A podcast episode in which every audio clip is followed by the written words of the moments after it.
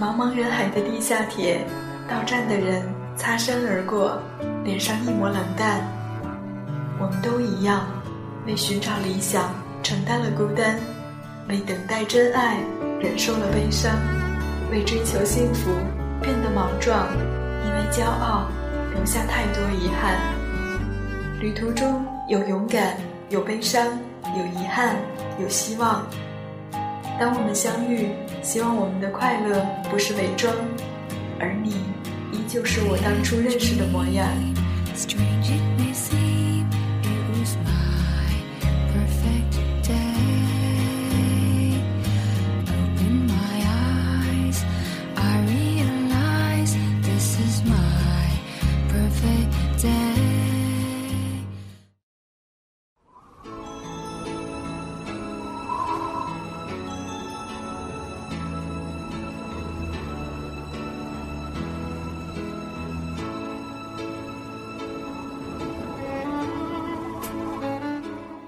我在北京，你在哪里呢？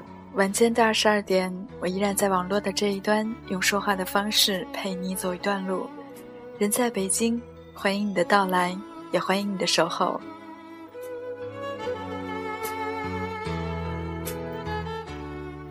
天气忽然就感觉到那种闷热，刚刚还在屋子里面，感觉到一种空调吹在身上凉凉的、麻麻的感觉。但是，就是从屋子走到走廊，再从走廊走回屋子里，这样一小段距离，这样的一个空间的转换当中，已经感受到了那种扑面而来的热气，还有空调屋里带来的那一份微微的寒意，好像总是有这样或者是那样的感慨，就像是在感慨我们的生命当中，总是会遇到不一样的那种情境。看来，我们除了适应环境、适应天气。适应一切之外，似乎也别无他法。漂泊的云是时间的光影，迎接成雾春，洒落在夏天的细雨之中。期待依依杨柳撑起小伞，走过岁月漫漫的长堤。也许我们都是漂泊的那片云吧，是一枚结着淡淡的愁怨的青果，也可以挂上烟雨鸿门的枝头，也会等待五月的芳菲，以及凝结西子。守望千年的心事。此刻夜晚，繁星闪烁的夜空，有一片漂泊的云，应该会守护着你，因为那颗漂泊的云映衬着你一颗漂泊的心，映衬着这一份心事的漂泊的云以及漂泊的心事呢。我想，还有那就是天上一颗梦的眼睛吧。每一个人都会去守望一个梦想。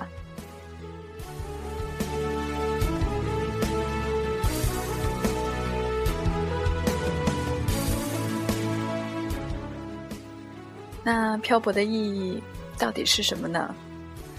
曾经有人问我，每一次在机场感触最深的是什么？我回答说是离别吧。机场除了离别，还能意味着什么呢？他摇头说，最让他触动的是，无论那个人之前生活的是如何，他是懦弱还是坚强，在离开的那一刻，哪怕是泪流满面，他也绝不会回头。我想每个离家漂泊的人都是如此吧。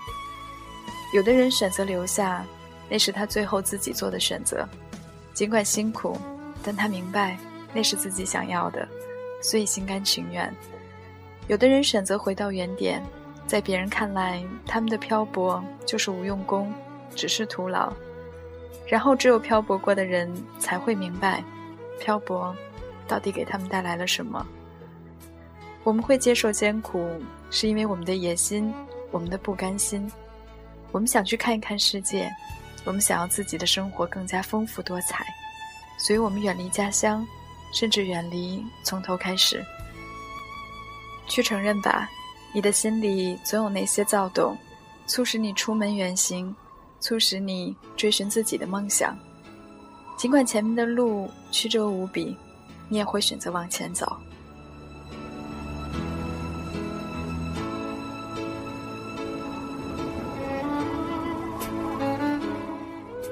或许有一天你会明白，那个自己一直在追寻的东西到底是什么。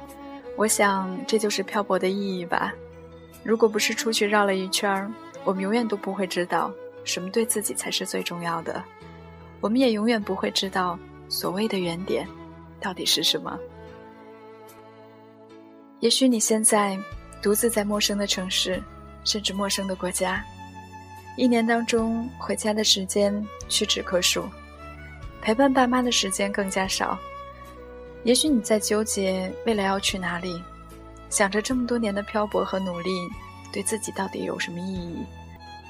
我想你也会渐渐开始变得从容和坦然，对于生活的困难能够更加理智的看待，对自己也有更多的理解。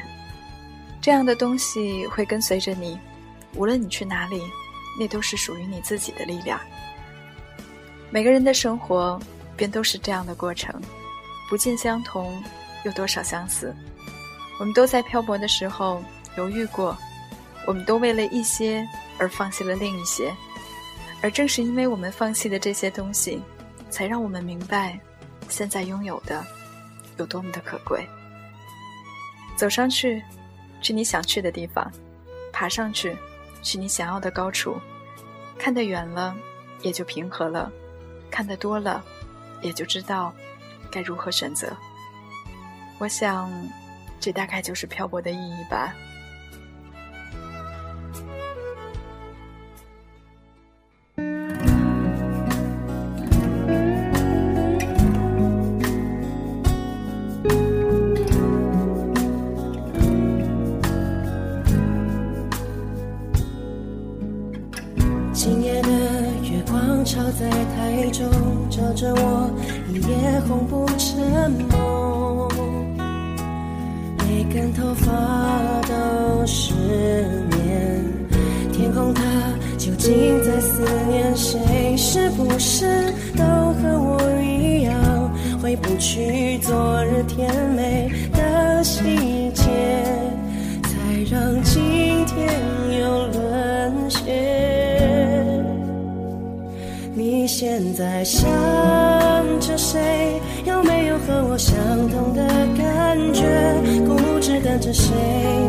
却进却无法倒退。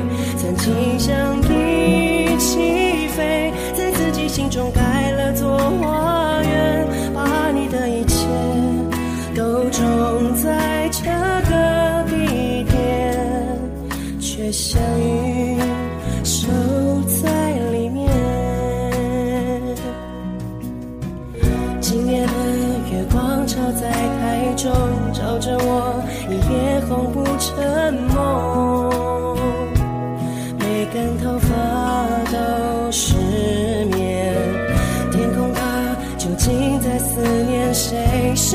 是都和我一样，回不去昨日甜美的细节，才让今天又沦陷。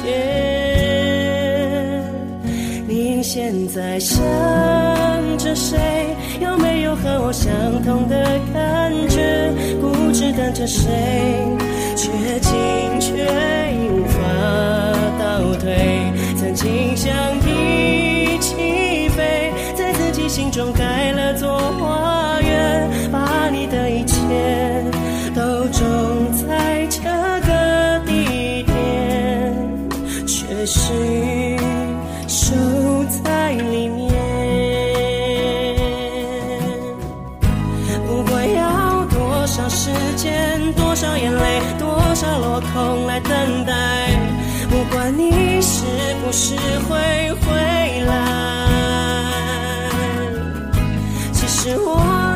不明白，为什么如此傻傻的期盼，你是我仅有的。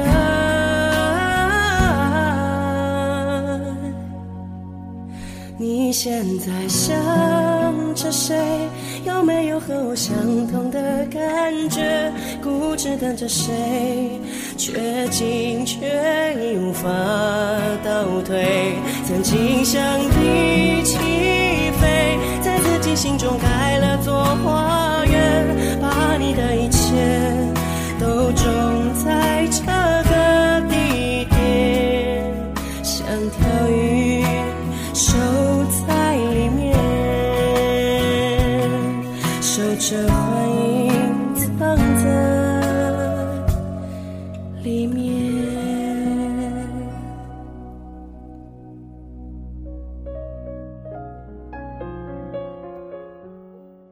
在今晚节目里呢，想要跟你分享到的文字来自李尚龙，叫做“祝我们在北京都好”。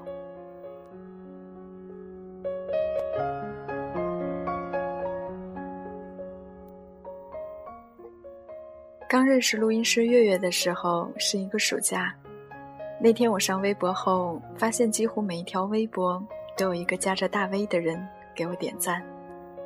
我看他的微博标记着高级录音师，虽然也不认识，不过那段时间电影面临开机，而录音师的岗位还在空闲，天赐良机，就赶紧搭了个讪。后来才发现他是我的学生，上课听我口若悬河，觉得特别有意思，就过来狂给我点赞。没想到的是，我们后来成为了非常好的朋友。第一天开机的时候，因为坚持时间没有把握好，我们拍到了凌晨四点半。我们剧组的大多数人都是多次合作的兄弟姐妹，知道这次拍摄出了问题，也没有什么抱怨。该频的还是频，该用心的也绝对没有人马虎。对于他们，我一点都不担心。这些年有了这些兄弟姐妹，我才能有今天。来北京这么久。根本不觉得自己赚了多少钱，多少人认识了我很牛。唯一觉得是财富的，是这些能在我想干一番事业的时候力挺我的人。觉得幸福的，也是有一群人能有一个共同的目的，并且一起努力。那天我唯一担心的只有刚加入我们的月月，他第一次进剧组就要拍到四点多，明天说不定还要早起。休息的时候，我找到了他，他拿着小蜜蜂抱在怀里，跟摄像在讨论下一个镜头。我走过去说：“第一天就这么大的强度，你受得了吗？”月月说：“还行。”就是那两个字“还行”，我决定这个朋友我要交。收工那一天，我开车送月月回家，没想到的是。他租的房子竟然如此偏僻，一个小单间，设施一般，很便宜，很难想象一个小女孩一个人能住在这样的一个地方。我送她回去后说：“保重，有什么事情记得跟龙哥讲。”那天晚上，月月发了一条微博，在北京这个很冷的地方，能有龙哥这个团队陪着，很温暖。其实，在北京有很多这样的北漂，他们把梦想当做安全感，把希望当做灵魂的寄宿。他们可能没有车，没有房，但是这些人看着远方。而我，也是这样的一个人。后来我才知道，月月家是石油系统的，父母能够在他的家乡给他一份安稳的工资和稳定的生活。只要回家，就能很快的结婚生孩子，过上好日子，不用愁在北京所有正在愁的东西。可是月月就是不愿意回去，自己考了高级录音师的证书和高级混音师的证书，然后自己找了一份工作，在北京坚韧的活着。他的母亲很生气，也不解自己的女儿怎么就这么倔，而他为了让妈妈放心。就告诉妈妈自己一切都好，很幸福。母亲要给他钱，他也说钱够，妈妈你放心。然后挂上电话，就默默的掉眼泪。在北京的女孩子，很多人都是这样，深夜不痛哭，又怎么谈人生呢？一次月月高烧，几天不退，她走进药店，以为开一点药就能好。药店医生一看，惊呆了，说：“你这种情况，再不去医院挂点滴，命都没有了。”而月月却问：“打针贵吗？”月月走进医院，才发现，不仅京城米贵，药更贵。最难受的是，他发现没有人可以借钱给他，没有人陪他挂号。正在他绝望的时候，母亲给他打电话。妈妈说：“你怎么感冒了？”月月说：“只是有点鼻塞，没事儿。”妈妈说：“你一个人在那边注意身体，你的钱够吗？我给你打点儿。”月月擦了一把鼻涕说：“够。”他找到了他的老板，问他能不能先把这个月的工资发了，然后到处打电话借钱，终于。他坐在医院开始打吊瓶，一打就是四天。那天晚上，我听到月月讲这个故事，摇摇头，开了一句玩笑说：“你慢慢变成了那个你想要嫁的人。”可是开玩笑后，认真的说：“你为什么不找我？”月月说：“知道你忙。”那天透着夜色，我送他回家。我再次问了他这样一个问题：为什么不跟爸妈说这件事情呢？他说：“说了又让我回去，还不如不说，扛一扛就过去了。年轻就是要拼一下，干嘛要回去？难道要回家看报纸吗？”我语塞。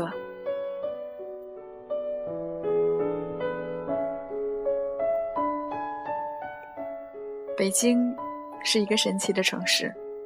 这里有着最脏的空气、最拥挤的交通和最复杂的人际关系。在这里，女人三十岁不结婚没什么，因为他们还在忙于社交；男人四十岁还没有车、没有房，很正常，因为这里有着摇号和高房价。这里，一个人为了北京户口能够放弃梦想，在一家只能喝茶、看报纸的地方。浪费三年的青春，觉得很值。在这里，一个人为了买一套房子，十年如一日干着一份工作，不敢深造，不敢变动，觉得很正常。这里，一个人为了生活富足、无忧无虑，可以跟谈了七年恋爱的青梅竹马的另一半分手，然后找一个大叔，过着不幸福的生活，觉得很淡定。这里这么乱七八糟，可是为什么有这么多的人还要留下来呢？因为这里有希望，你能张开翅膀，去把这个在家无法实现的梦变成真的。因为这里有朋友，在这里你可以和他们朝着一个共同的方向往前走。因为这里有挑战，我们这么年轻，为什么要被父母规划着生活？即使头破血流再回去，至少可以说，我们努力过。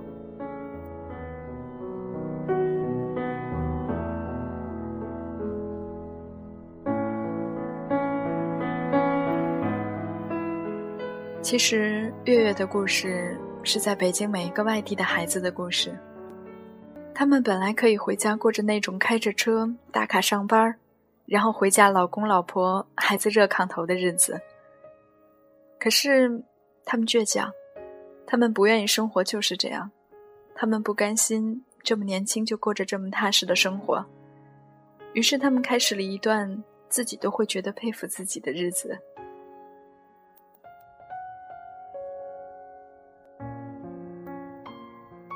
几年前，我从军校退学，新东方没有给我排课，也没有收入，父亲给了我一张卡。上面每个月可以刷三千五，可是好面子的我，怎么都不好意思刷。我在北京租了一个单间，那个单间是浴室改装的，只要晚上有人洗澡，就会有很大的水流声，吵得我睡不着。那段时间，所有人都睡着了，我才睡，在那个房间里面投简历。记得有一年，爸爸来北京看我。看我住的地方，就开始掉眼泪。我跟爸爸说：“我很好啊，爸爸。”爸爸说：“要不你赶紧回来吧。”我说：“等实在混不下去再回去吧。”那段时间，我喜欢一个人看夜场电影，一个人坐在马路边上喝酒，一个人吃饭。但我从来都没有觉得自己孤单，因为那段时间我还在读书，还在锻炼身体，还在努力工作。因为内心深处坚信，日子不会一直这么差。一次，我一个人走在世贸天阶，大屏幕上写着各种暖人的话：“我们会一辈子在一起吗？你在哪儿？我想你。现在的生活不好，但是我相信未来。”那些话忽然间走进了我的内心。灯光映射出我的影子，一个背着包、默默看着天的人。我已经不记得耳机里面塞的是谁的歌，只是记得脸上都是眼泪，哗啦啦的掉落。父亲打电话给我，我接了电话，说：“我很好，爸爸。”后来我成立了自己的电影工作室，当老师有了一点收入，隐隐约约的记得第一次去高档餐厅，第一次能开车在街上。第一次有一个像家的地方住，第一次一帮人团聚在一起说说笑笑。每次开车去世贸天阶，我都会嘴角上扬，像是在对那段艰苦的岁月、那段过去在微笑。就像记得那天在世贸天阶给自己许下的诺言，无论生活有多难，都要留下来。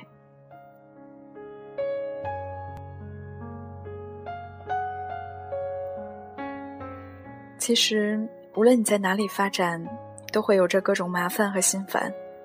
不管你在哪个城市，不管你是否在父母身边，不管你是谁，但是那些倔强的人，总是会告诉你，无论生活有多难，我都不会逃避。就算输了，至少我努力过。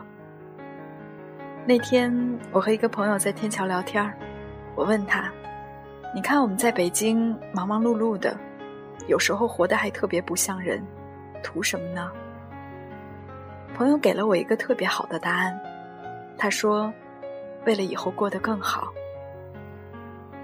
车水马龙，繁华都市，霓虹灯光，宁静的心。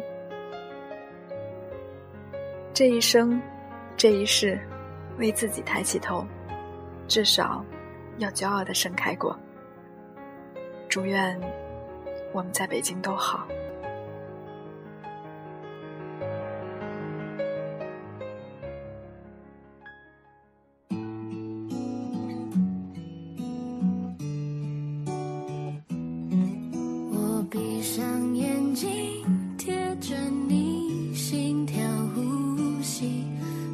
此刻